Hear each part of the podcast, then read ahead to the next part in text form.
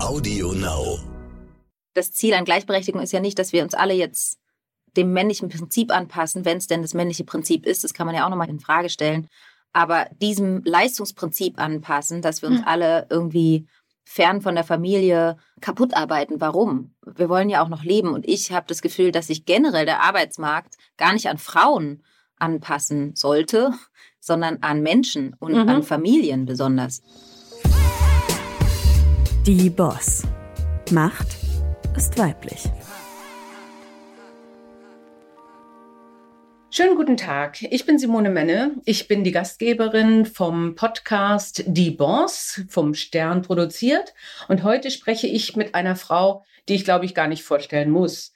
Jede in Deutschland, jeder in Deutschland kennt den Namen Caroline Herfurth. Aber trotzdem ein paar Fakten, die vielleicht nicht jede weiß. Ähm, Frau Herfurth ist in Ostberlin geboren und schon ganz früh mit neun Jahren hatte sie die erste Rolle. Äh, sie hatte internationale Erfolge mit dem Film Das Parfum und der Vorleser und ist dann auch in die Regiearbeit eingestiegen und hat Regie und Hauptrolle in verschiedenen Filmen gespielt. Es interessiert mich sehr, wie man das hinkriegt. Ich muss mich immer auf eine Sache konzentrieren. Ähm, und äh, hat auch zahlreiche Preise gewonnen. Also ich habe hier eine Liste, die ist so lang, äh, aber es ist ein MTV Award dabei, ein Jupiter Award, ein M der Schauspielpreis, der Preis der deutschen Filmkritik, you name it. Also eine tolle Frau, eine tolle Schauspielerin und eine tolle Regisseurin. Liebe Frau Herford, ich freue mich ganz toll, dass Sie sich die Zeit nehmen, heute mit mir zu sprechen. Dankeschön, ich freue mich auch sehr. Wir sprechen vordringlich oder ich sage jetzt mal der, der Initialanlass äh, ist, dass bald wieder ein Film von Ihnen rauskommt. Äh, auch da spielen Sie eine der Hauptrollen und führen Regie. Der Film heißt Wunderschön. Ich durfte ihn schon ansehen, das ist absolutes Privileg und ich finde ihn wunderschön. Ich weiß jetzt aber nicht, inwieweit wir schon spoilern sollen oder dürfen. Was möchten Sie zu dem Film sagen? Ähm, also ich habe natürlich äh, sehr viel zu diesem Film zu sagen, sowohl inhaltlich als auch ähm, darüber zu erzählen, wie es war, diesen Film zu machen. Ich liebe diesen Film sehr. Ich habe da sehr viel Herzblut und Zeit äh, in diese Geschichte investiert und die hat mich lange begleitet und hat mich sehr viel bewegt und verändert, wie es immer so ist, wenn man so eine Geschichte erzählt und darin eintaucht, dann äh, macht das natürlich auch etwas mit einem. Also das, ja, das hat mich sehr lange begleitet. Jetzt hat dieser Film es nicht so leicht, weil er ja eigentlich schon seit einem Jahr wartet, in die Kinos kommen zu können und auch dieses Mal nochmal verschoben werden musste aufgrund der Pandemie. Das heißt, es ist immer noch nicht klar, wann ich ihn endlich zeigen darf. Und ich kann es tatsächlich kaum erwarten.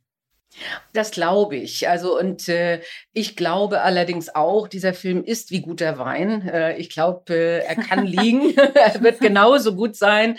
Äh, er ist äh, er ist zeitlos äh, und so viel sei vielleicht gesagt, weil das ist ja etwas, was mich auch in meinem Podcast bewegt. Es geht um um Frauen, um Frauen, die teilweise auch mit sich hadern oder eine schwierige Phase haben und auch um das Körperbild von Frauen. Und das ist ja in Filmen äh, auch wirklich immer ein Thema gewesen. Nicht? Wie viele Rollen bekommen Frauen?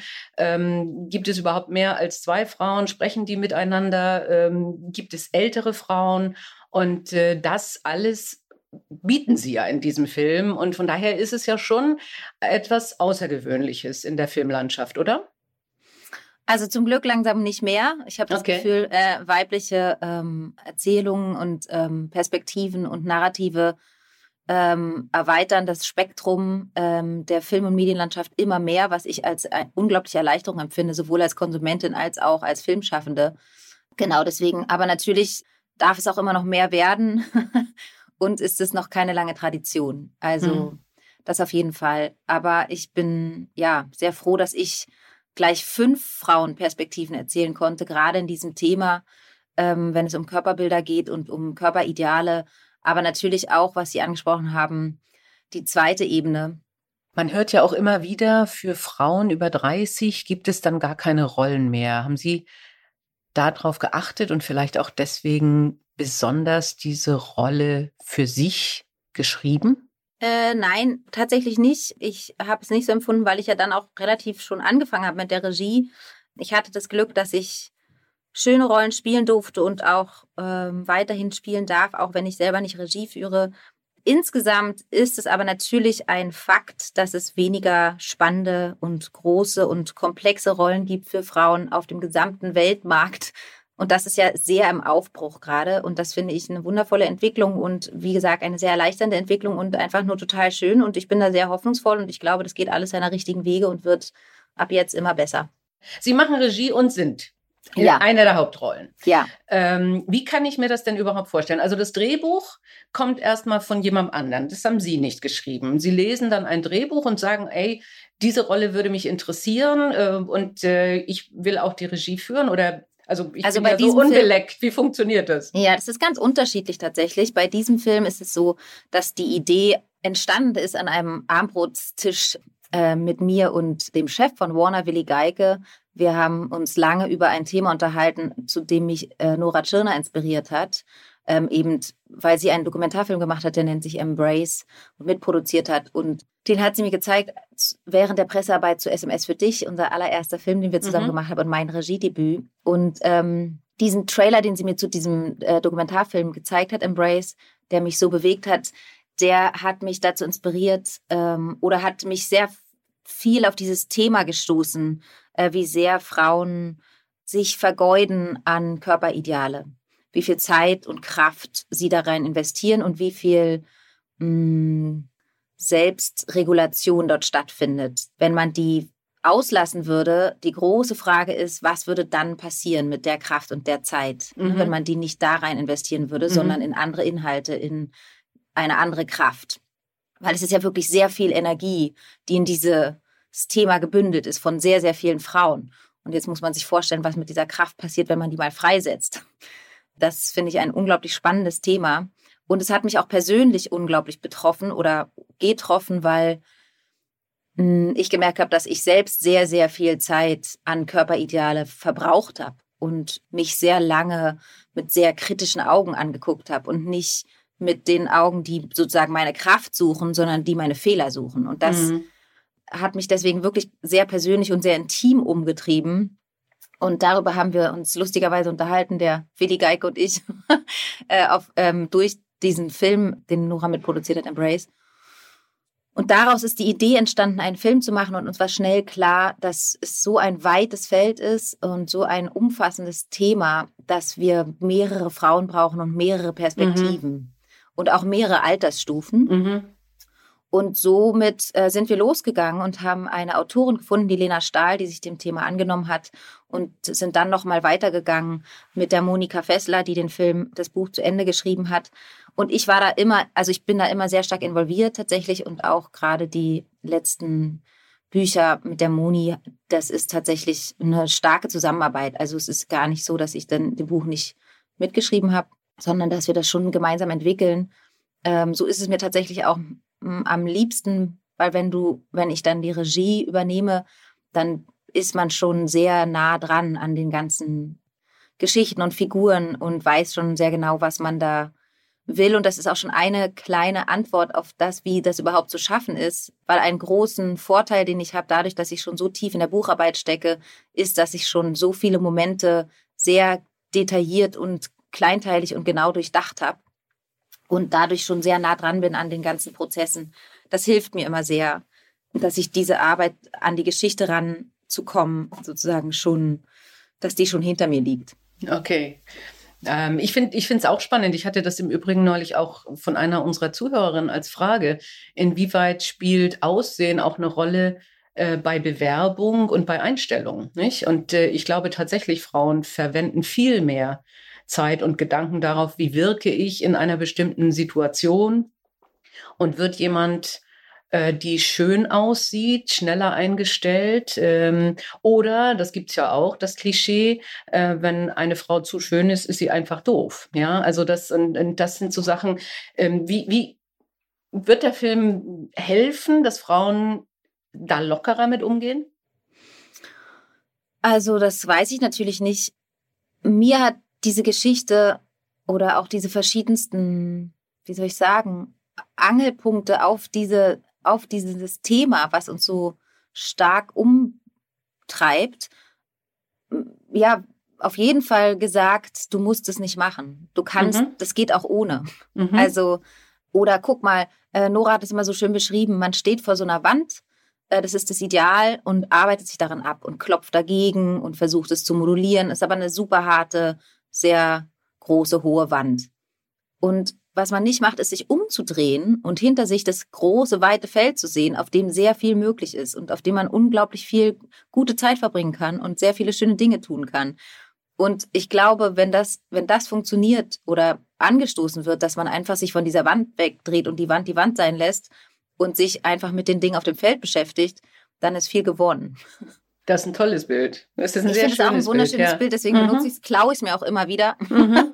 weil ich es äh, einfach, weil es so sehr verdeutlicht, finde ich, dass es gar nicht darum geht, diese Wand zu verändern. Ich glaube, mhm. das ist äh, nicht das Wichtige. Das Wichtige ist, äh, sie in Ruhe zu lassen und was anderes zu machen. Mhm.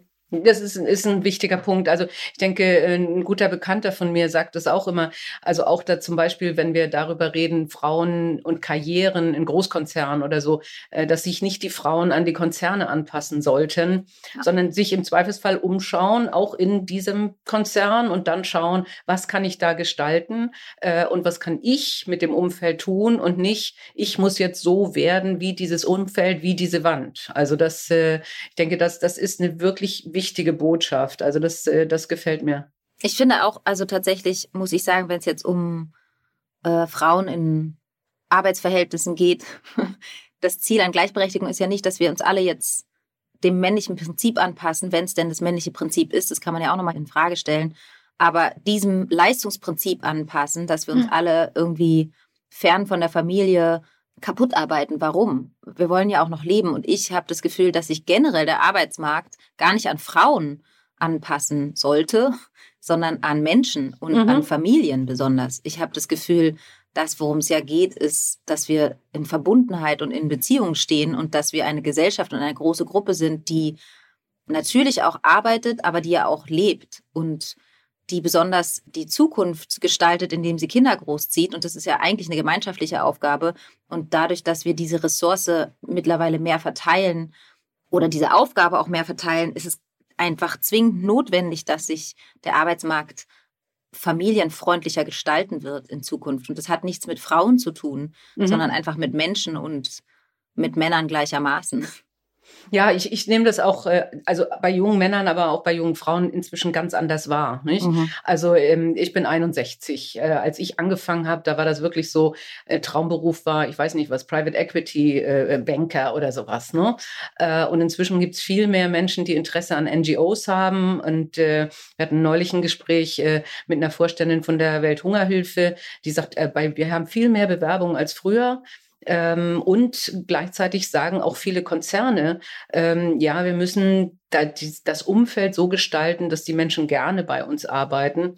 Ähm, das liegt natürlich auch am Fachkräftemangel. Und ich glaube, dass ein bisschen hilft dann, so, so blöd es ist, auch Corona, äh, weil wir wirklich sagen können, okay, wir stellen Variabilität im Arbeitsleben mit Familienleben inzwischen anders dar. Äh, und, und das zusammen mit diesem diesen Äußerlichkeiten, die hoffentlich auch wegfallen, sondern die Konzentration auf was ist wirklich wertvoll.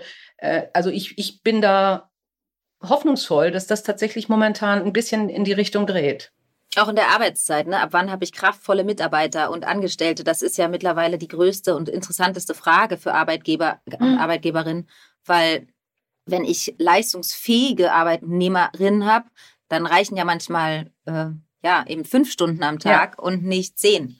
Ne, ja. So, also das, das ist ja alles in Bewegung und das finde ich natürlich die großen Zukunftsfragen, ähm, weil es, ich glaube, eines der wichtigsten Schritte ist, äh, um Gleichberechtigung überhaupt möglich zu machen. Ja, was ich auch schön finde, also äh, äh dann gehen wir gleich wieder zur Filmarbeit, aber was äh, einige Regierungschefinnen jetzt machen, äh, also äh, Neuseeland, äh, Finnland, Island, ähm, die reden über eine Wellbeing Alliance oder Society. Ne? Mhm. Und dann wird eben nicht nur das Bruttoinlandsprodukt gemessen, äh, sondern dann wird gemessen, wie gut geht es eigentlich ja. den Menschen. Ja. Und dazu kommt Bildung, dazu kommt Gesundheit äh, und, und es gibt ja auch so einen Glücksindex. Ne? Ja. Und, äh, Und ich denke, wenn man darauf kommt und sagt, ja, Geld äh, und Wachstum alleine macht uns nicht glücklich, äh, dann, dann können wir da wirklich äh, weiter, weiterkommen. Also, und das wird ein Step.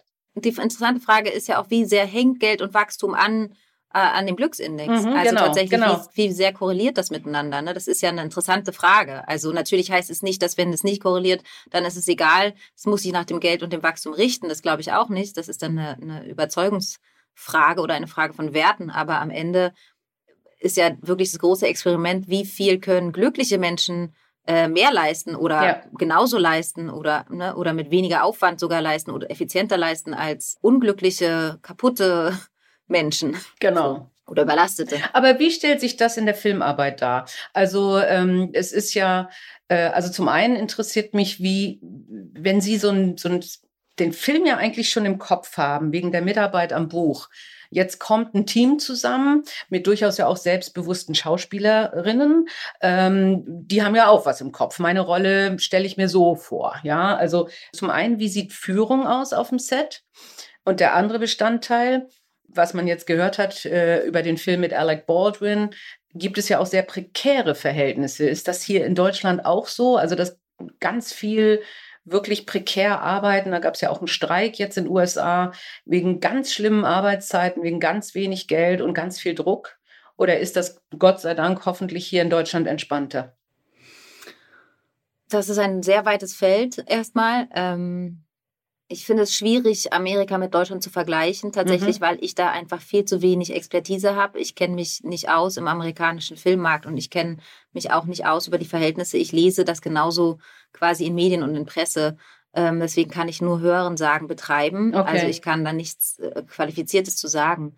In Deutschland ähm, hat sich das sehr geändert. Ich hatte früher, also mein längster Drehtag mit, was war das, 21 war ich, glaube ich ging 23 Stunden. Wahnsinn. Das ist Wahnsinn. Und ich bin Darstellerin. Das heißt, es gibt noch Departments am Set, die noch länger da sind dann.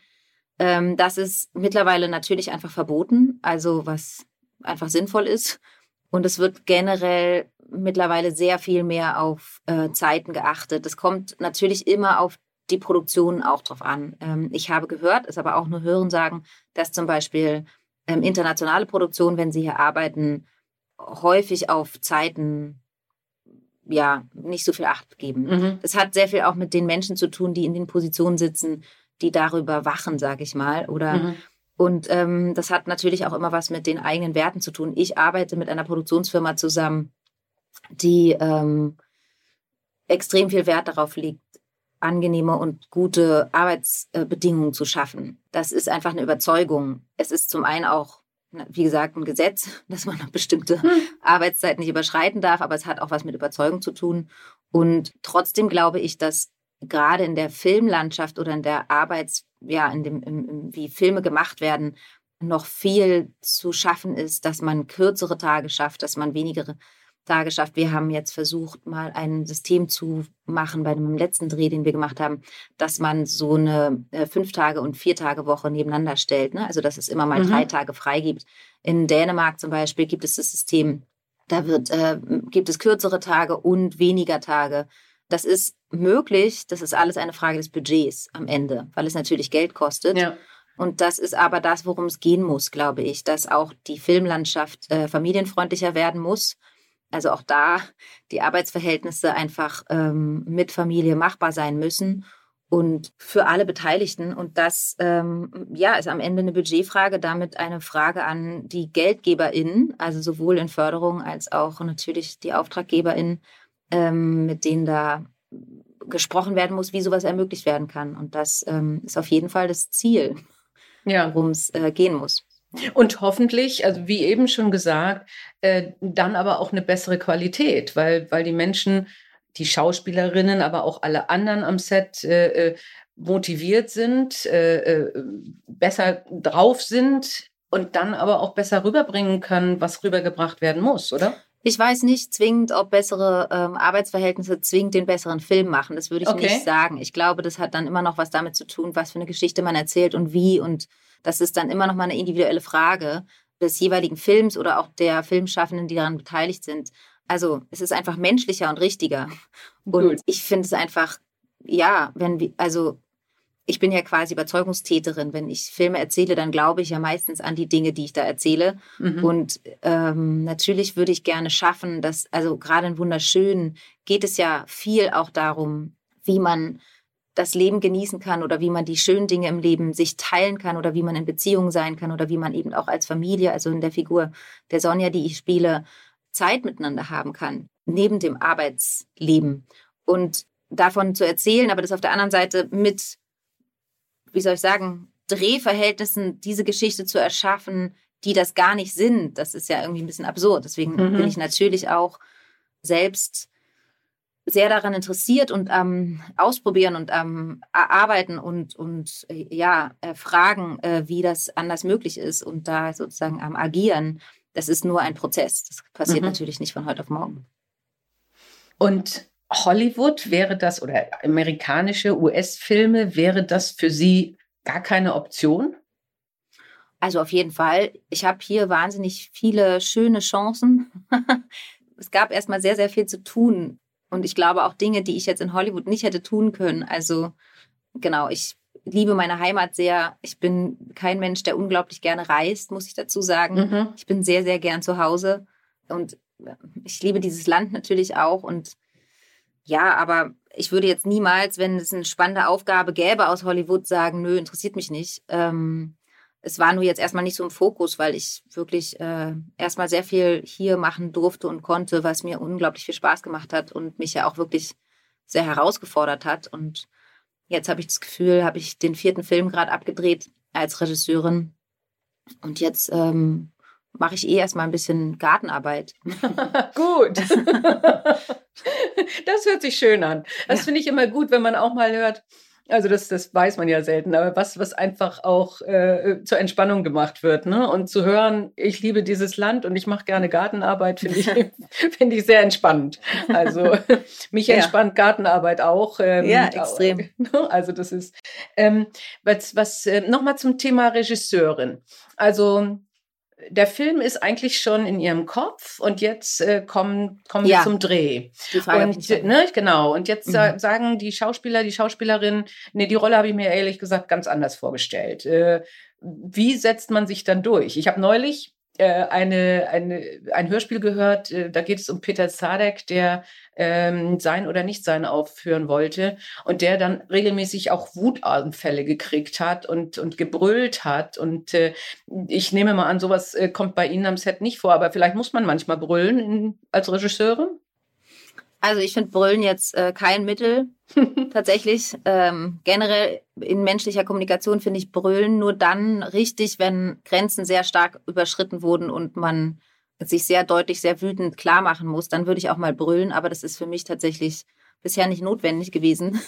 Gut. ähm, wenn SchauspielerInnen das Gefühl haben, dass die Rolle ganz anders ist als die Vision, die ich im Kopf habe, dann würde man die Zusammenarbeit beenden. Ich glaube, mhm. das macht einfach gar keinen Sinn. Ja, ja das, das würde man einfach vorher erstmal klären. Also ähm, man trifft sich natürlich vorher und spricht über die Vision, hat man die gemeinsame Vision. Meistens ist es einfach eine sehr befruchtende Zusammenarbeit. Also dass natürlich SchauspielerInnen mit Impulsen reinkommen oder mit Gedanken, die wahnsinnig befruchtend sind. Ne? Das mhm. erweitert eine Figur und auch eine Geschichte meist oder vertieft sie nochmal.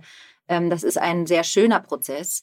Wenn man merkt, dass man ganz unterschiedliche Vorstellungen hat von den Figuren oder den Prozessen und den Geschichten, die da passieren, dann ja, braucht man, also dann ist die Zusammenarbeit einfach nicht sinnvoll. So, das, das klärt man dann aber im Vorhinein. Ähm, genau, das heißt, man, man bekundet ja erstmal ein Interesse an einer Geschichte, und dann guckt man, ob man zusammen funktioniert oder eben, ob man dieselben Vorstellungen hat. Und dann einigt man sich und dann fängt man an zu arbeiten. Dann gibt es immer noch Details, über die spricht man natürlich.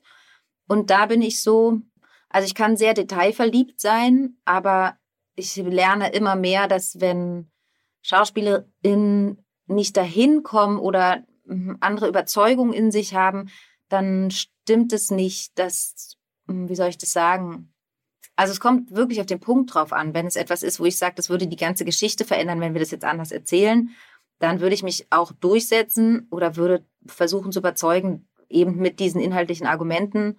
ansonsten diese Tonalitätsfragen, das ist tatsächlich ähm, dann auch eine Schauspielkunst, die ich in der Hochheit dann auch überlassen würde. Mhm. Also ähm, und wo ich auch das Gefühl habe, am schönsten ist es ja für den Zuschauer und für die Zuschauerin, wenn man emotional mitgenommen wird. Und ich bin der festen Überzeugung aus meiner eigenen Arbeit auch als Schauspielerin, dass je mehr ich weiß, was ich gerade spiele, umso mehr kann es auch der Zuschauende wissen und die Zuschauende ähm, und spüren.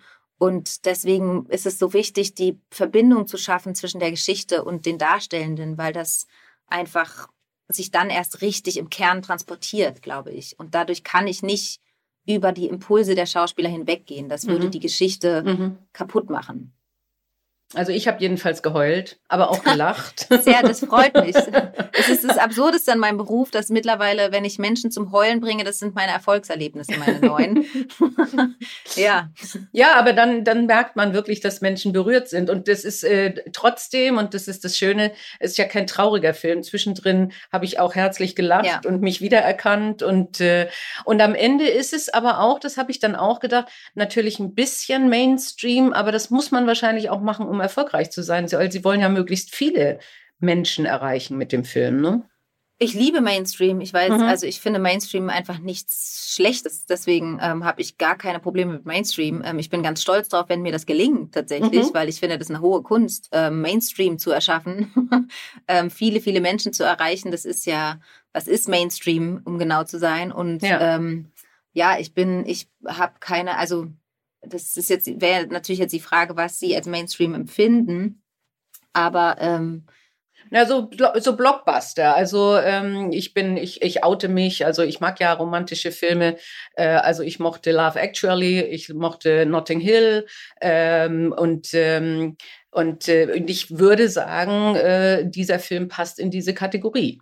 Also das ist ein unglaubliches Kompliment, weil Love Actually und Notting Hill sind mit die schönsten Romantic Comedies und Liebesfilme, die man, äh, die es gibt, auf die, in meiner Meinung nach.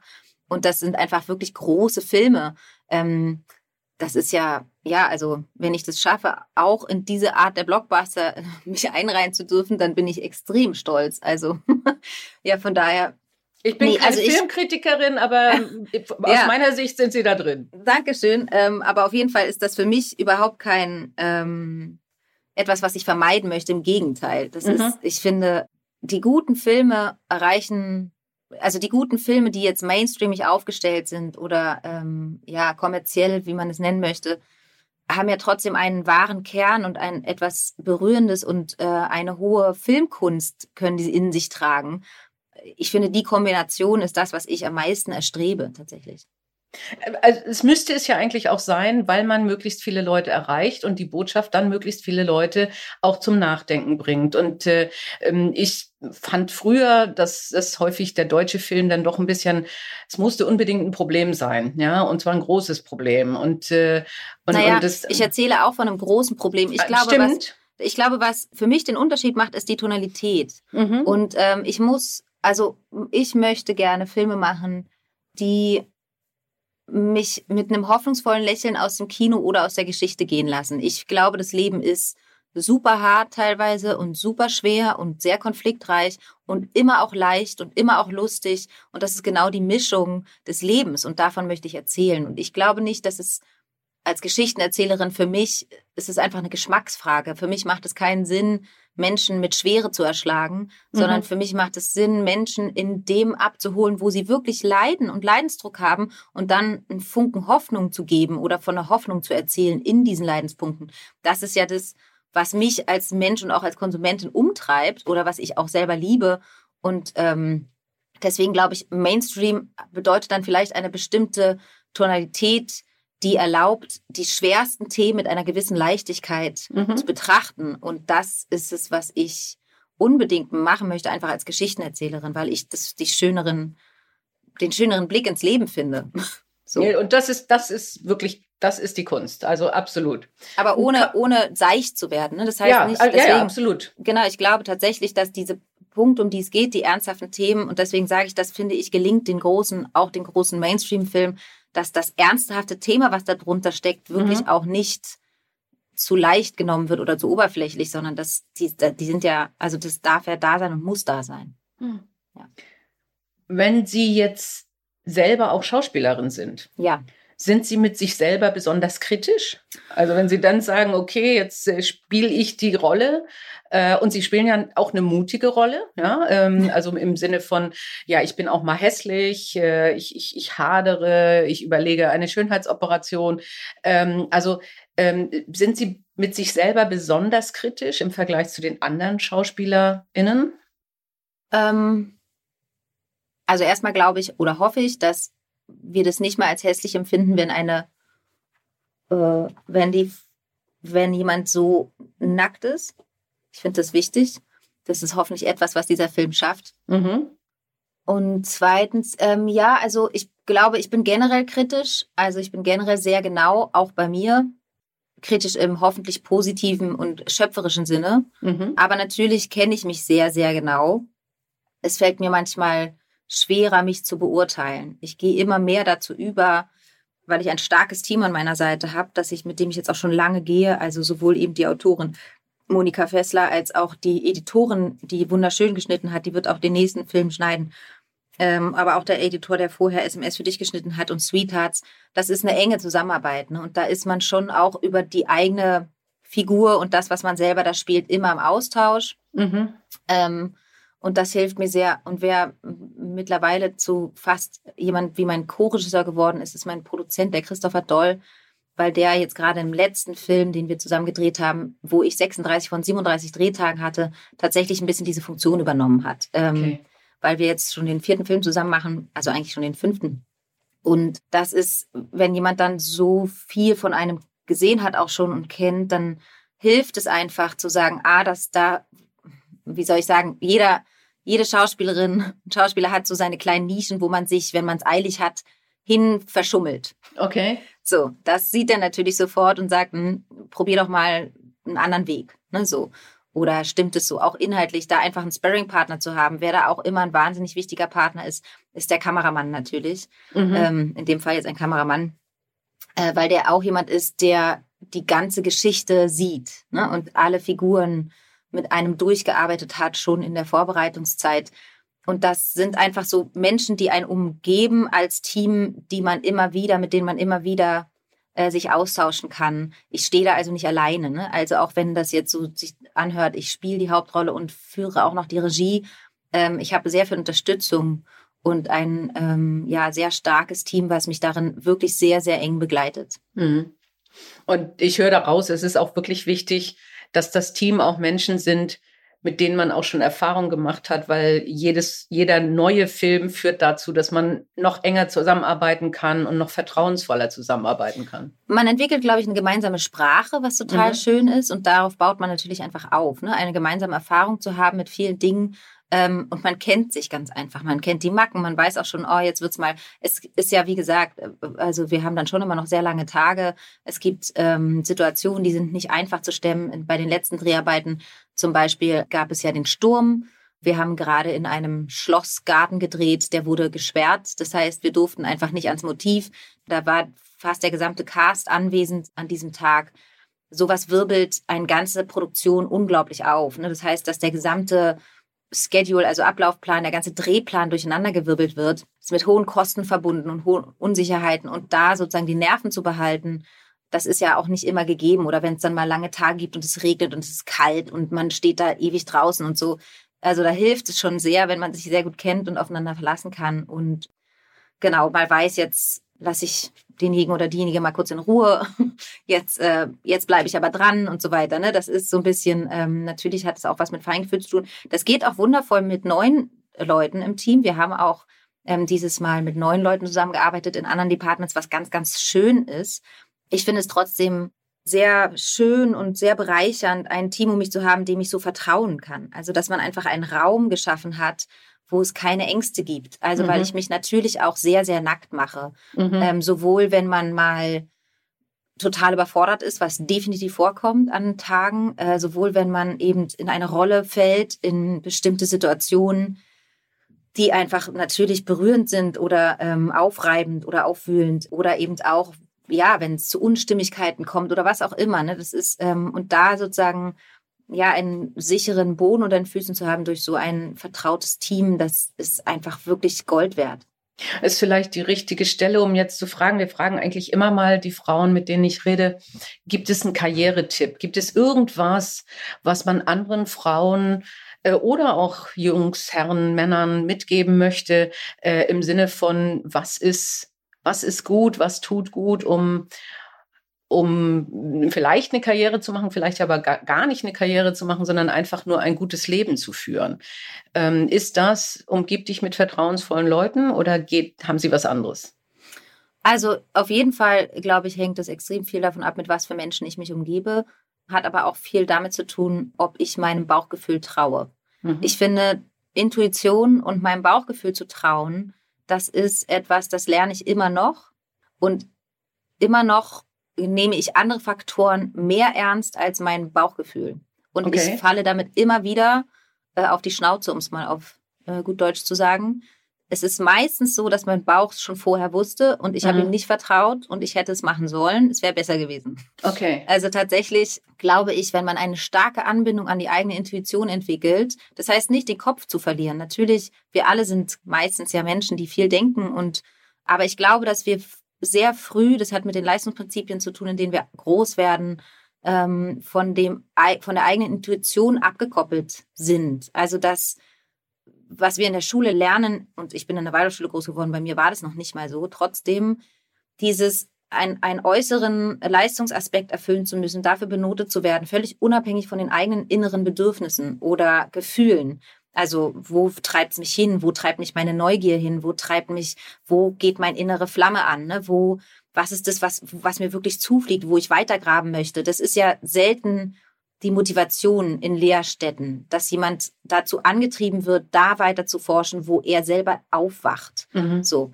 Und dann auch zu sagen, oh, nach drei Stunden kann ich nicht mehr oder das ist mein eigener Rhythmus, ist der und der, mein Biorhythmus ist der und der. Das ist ja ein relativ, sind ja relativ neue Gedanken, dass jetzt deutlich wird, je mehr wir uns mit unserem eigenen Rhythmus verbinden und unserem eigenen Bauchgefühl, desto stärker können wir werden in dem, was wir tun und wie wir es tun. Ne, so. Und das hat, glaube ich, eben auch viel mit Bauchgefühl zu tun, welche Menschen stimmen für mich in meiner Umgebung und bei welchen, mit denen finde ich keine Kommunikation oder so, ne? Also, oder wo sind meine Grenzen? Was sind meine Grenzen? Ab wann fange ich an, mich zu schwächen und wann, so, wann muss ich sozusagen die Tür zumachen und so weiter und so fort. Das sind mhm. alles Dinge, die ich glaube, uns nicht die nicht im Fokus sind, dass sie uns gelehrt werden. Und ich glaube, sie sind aber mit die wichtigsten, um überhaupt später in so einer Karriere bestehen zu können, weil du ganz klar dich abgrenzen können musst, dich aber auch verbinden können musst und so weiter und so fort. Ne? Und eben wissen musst, wo sind meine Kräfte, wo, wann brauche ich eine Pause und so weiter und so fort. Und dieses Bauchgefühl zu stärken und da eine, eine starke Anbindung ähm, hinzuschaffen, ich glaube fast, das ist das Wichtigste, um entweder, also erstens ein glücklicher Mensch zu sein, aber auch um äh, eine ja gesunde Karriere zu leben. Mhm. Schön, schön. Ähm, das ist das ist ein Aspekt, den den tatsächlich noch keine gesagt hat, aber den ich für sehr wichtig halte.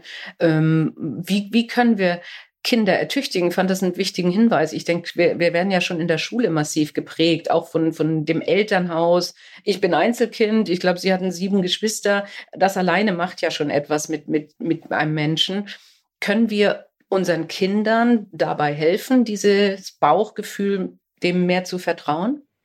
Ja, ich glaube tatsächlich, dass das Bildungssystem zwingend umgebaut werden sollte mhm. auf diesen Fokus. Also, weil wir brauchen nicht, das merkt man ja am Fachkräftemangel, wir brauchen nicht ganz viele gleich ausgebildete Schülerinnen mhm. und Schüler, gar nicht notwendig. Wir brauchen Menschen, die wissen, was ihr Potenzial ist, das, was sie können, ihr Interesse, ihre Kraft. Mhm. Ähm, ich bin total dafür, frühzeitig SchülerInnen zu motivieren und abzuholen, da wo sie gut sind und mhm. darauf zu gehen. Deswegen kann man trotzdem ein breites Spektrum anbieten, lange in einer Schulinstitution, aber dass der Fokus sein soll, jeder muss seinen Weg finden, und ähm, das eigene Potenzial erkennen, nicht einen Leistungshorizont erfüllen, unterbiegen und brechen und Stress und Noten, von denen man jetzt wirklich schon weiß, dass sie Quatsch sind. Das ist einfach dieses Leistungsbewertungsprinzip, das hat mit wirklicher Bildung und Fachkräfteausbildung nichts zu tun. Und das, mhm. ähm, ich glaube, das ist so zwingend notwendig, da endlich mehr Ressourcen drauf zu verschwenden und zu verwenden,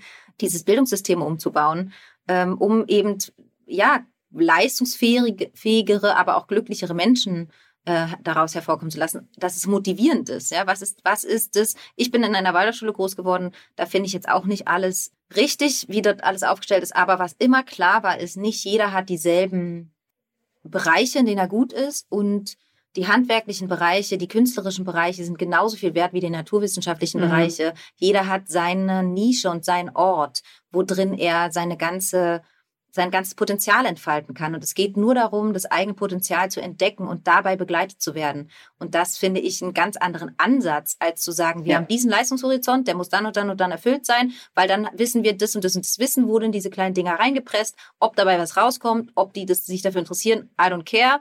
Ähm, so, das ist ja, was ist das für eine, ja. für eine Haltung? Ne? Ich glaube, es hat einfach, es ist ein anderer Ansatz an Bildung und, und Arbeit. So. Und es macht, Leben es macht, an sich. Es macht ja auch viele Kinder kaputt, nicht? Auf Dass man Fall. einfach, ne, also ja, einfach immer nur, du kannst kein Mathe, du kannst kein Mathe, das bleibt einem ja für den Rest des Lebens äh, im Kopf äh, und stattdessen die Stärken zu stärken und zu sagen, ey, du bist fantastisch in der Schauspielerei oder genau, im Zeichnen. Genau, es ist total egal. Mhm. Nicht jeder kann Mathe, manchen fällt Mathe leichter, manche sind äh, keine Ahnung, im Sport besser, manche sind mhm. im, in Deutsch äh, interessant, manche haben ganz neue Denkweisen, die wir noch gar nicht wissen, weil es ist ja auch die Innovation kommt ja auch daher, dass man Menschen dazu ermutigt, neu zu denken. Also, und wenn ich den Kindern schon ab, ab der ersten Klasse beibringe, hier geht es nicht um neu denken, sondern es geht darum, die Wege, die wir schon lange gelaufen sind, äh, wieder zu laufen ich weiß nicht, also das kann nicht äh, die Zukunft äh, des Bildungssystems sein. Ja. Und ja, ich glaube, dass es tatsächlich schon mindestens so früh ansetzt. Anderes großes Thema sind natürlich Rollenbilder. Ja. Auch hier ähm, habe ich das Gefühl, es wird ja immer schlimmer. Also seitdem es jetzt Überraschungseier für Mädchen gibt, ist ja alles gut. Ich weiß gar nicht, was da los ist. Also, dass ich, ja. dass es so sehr Zuschreibungen gibt, äh, was männlich, was weiblich sein soll, äh, welche Farben dazu gehören, welche Verhaltensweisen. Das ist ja, das wird ja so ausgearbeitet momentan in Kinderbüchern. Das geht ja auch in wunderschön. Äh, gibt es diese Szene, wo meine Figur äh, ein Kinderbuch vorliest, wo quasi schon ja, im, genau. Im, im, also im, im, im Windelalter äh, einem beigebracht wird, wie man zu, also was die Wege sind, ne? Äh, das ist, also ich, da, mir, mir bleibt da wirklich die Spucke weg, äh, wie wenig hm, modern oder wie wenig ähm, ja freiheitlich da gedacht wird und gelebt wird und äh, das immer weiter ausgebildet wird, diese Rollenstruktur, Denkmuster. Ja. Ich hoffe also sehr, dass sich das ähm, noch weiter äh, erledigt und das hoffe ich, ich, auch. Das ja. hoffe ich wirklich auch. Also das ist, das ist tatsächlich ein Rückschritt, den sehe ich mhm. auch. Zwei Fragen noch. Zum einen, ja. Sie sind ein sehr bekanntes Gesicht in Deutschland durch die Filme. Werden Sie auf der Straße erkannt und finden Sie das gut oder tun Sie etwas dagegen und stellen Sie sicher, dass Sie nicht erkannt werden? Also ähm, ich finde die Maske manchmal ganz angenehm, die FFP2-Maske, weil da erkennt man mich nicht mhm. mehr so richtig. Ähm, Natürlich verliert man Anonymität, das ist ganz klar. Bisher ist es meistens, äh, sind es schöne Begegnungen, das kann ich nicht anders sagen. Also wenn ich erkannt werde und ich werde eigentlich fast immer erkannt, dann ähm, ist es nicht unangenehm oder werde ich nicht belästigt oder so. Aber natürlich ist man nicht immer in der Verfassung, gesehen zu werden. Mhm. So sehr viele Menschen denken, mit dem Berühmtsein, das muss doch toll sein, weil da wird man die ganze Zeit gesehen. Es ist halt man will ja auch manchmal einfach gerne anonym sein oder ungesehen durch die Straßen gehen. Das ähm, ist tatsächlich ein Preis, den man zahlt. Was ich dagegen tue, ist einfach bestimmte Sachen zu vermeiden. Also ich gehe jetzt nicht unbedingt in die Innenstadt zum Shoppen und mhm. ähm, genau, also oder ich gehe jetzt auch nicht so viel in Clubs, aber bin ich auch schon vorher nicht gegangen. Ähm, so, also es gibt natürlich, oder ich merke manchmal, dass ähm, ich dann auch Veranstaltungen meide, weil ich jetzt heute jetzt zum Beispiel mit diesem immer angeguckt werden oder gesehen werden oder aus der Masse heraus gepickt werden, tatsächlich gerade nicht angenehm empfinde. Das ist tatsächlich tagesformabhängig dann manchmal. Genau, aber ich, ich habe noch keine wirklich unangenehmen Erlebnisse gehabt im Sinne von, dass mich jemand, mir jemand blöd gekommen ist. Das gar nicht. Das ist, äh, bei Notting Hill gibt es den Brownie dafür.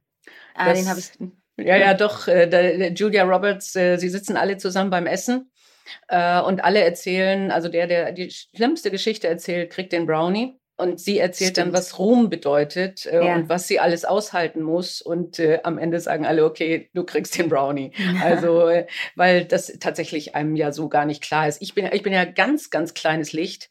Aber ich hatte es neulich, dass, äh, dass tatsächlich mein Optiker zu dem ich nun alle drei Jahre gehe, zu mir gesagt, Sie sind Frau Menne, nicht? Ich höre immer Ihren Podcast. Oh, wie schön. Und das, ja, für mich ist das natürlich dann tatsächlich wow, ja. Also, aber wenn es immer passiert, kann ich mir schon vorstellen, das ist nicht gut. Also gerade also, wenn man genau, nicht gut drauf ist, ist. Genau, aber natürlich ist es grundsätzlich eine schöne Geste, ne, dass, ähm, weil man, ich, ich mache ja meine Arbeit auch, weil ich mir wünsche, dass ähm, die Filme gesehen werden und geliebt mhm. werden und die Menschen berührt werden. Und das ist dann auch meistens das Feedback und das ist ja was Wunderschönes. Also ja.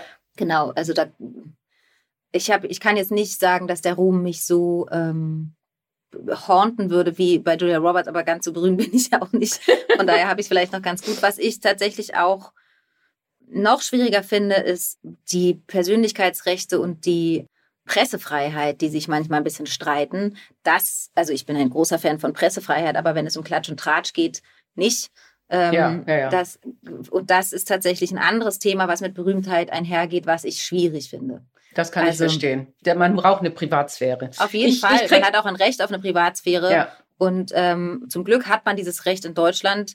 Aber es wird einfach auch viel missbraucht, ähm, die, das, das hohe Gut der Pressefreiheit, um einfach ja, Privatsphäre aufzubrechen. Und das finde ich ähm, ja ganz falsch und ganz schlimm. Und das ist was, da bin ich sehr dagegen. Und ähm, das ist etwas, was Ruhm mit sich bringt, was ich wirklich als negativ empfinde. Mhm. Also irgendwann, so wenn Sie 90 sind, schreiben Sie eine Autobiografie oder jemand schreibt eine Biografie. Was wäre der Titel? Ähm, also der Friedrich Mücke hat den Titel schon erfunden bei SMS für dich. Der hat gesagt, äh, ähm, was hat er gesagt? Noch ein Minimü. noch ein Minimü. Noch ein okay, Noch ein bisschen weiter, ja? ja. Gut. Ein Minimü, ein Minimü, Caroline Herfurth. Okay, das ist, sehr äh, schön. Bis dato jetzt immer noch der Titel. Gut, dann halten wir ihn so fest. Äh, ganz, ganz herzlichen Dank. Es hat mir ich viel danke. Spaß gemacht. Ich hätte noch Stunden weitermachen können. Aber manchmal ist ja auch gut, wenn man irgendwann mal zum Schluss kommt äh, und noch nicht alles gesagt ist. Das überlassen wir dann der Fantasie unserer Zuhörerinnen und Zuhörer. Einen wunderschönen Tag wünsche ich Ihnen noch und herzlichen Dank fürs Dasein. Ich danke. Dankeschön. Tschüss. Tschüss. Die Boss. Macht ist weiblich.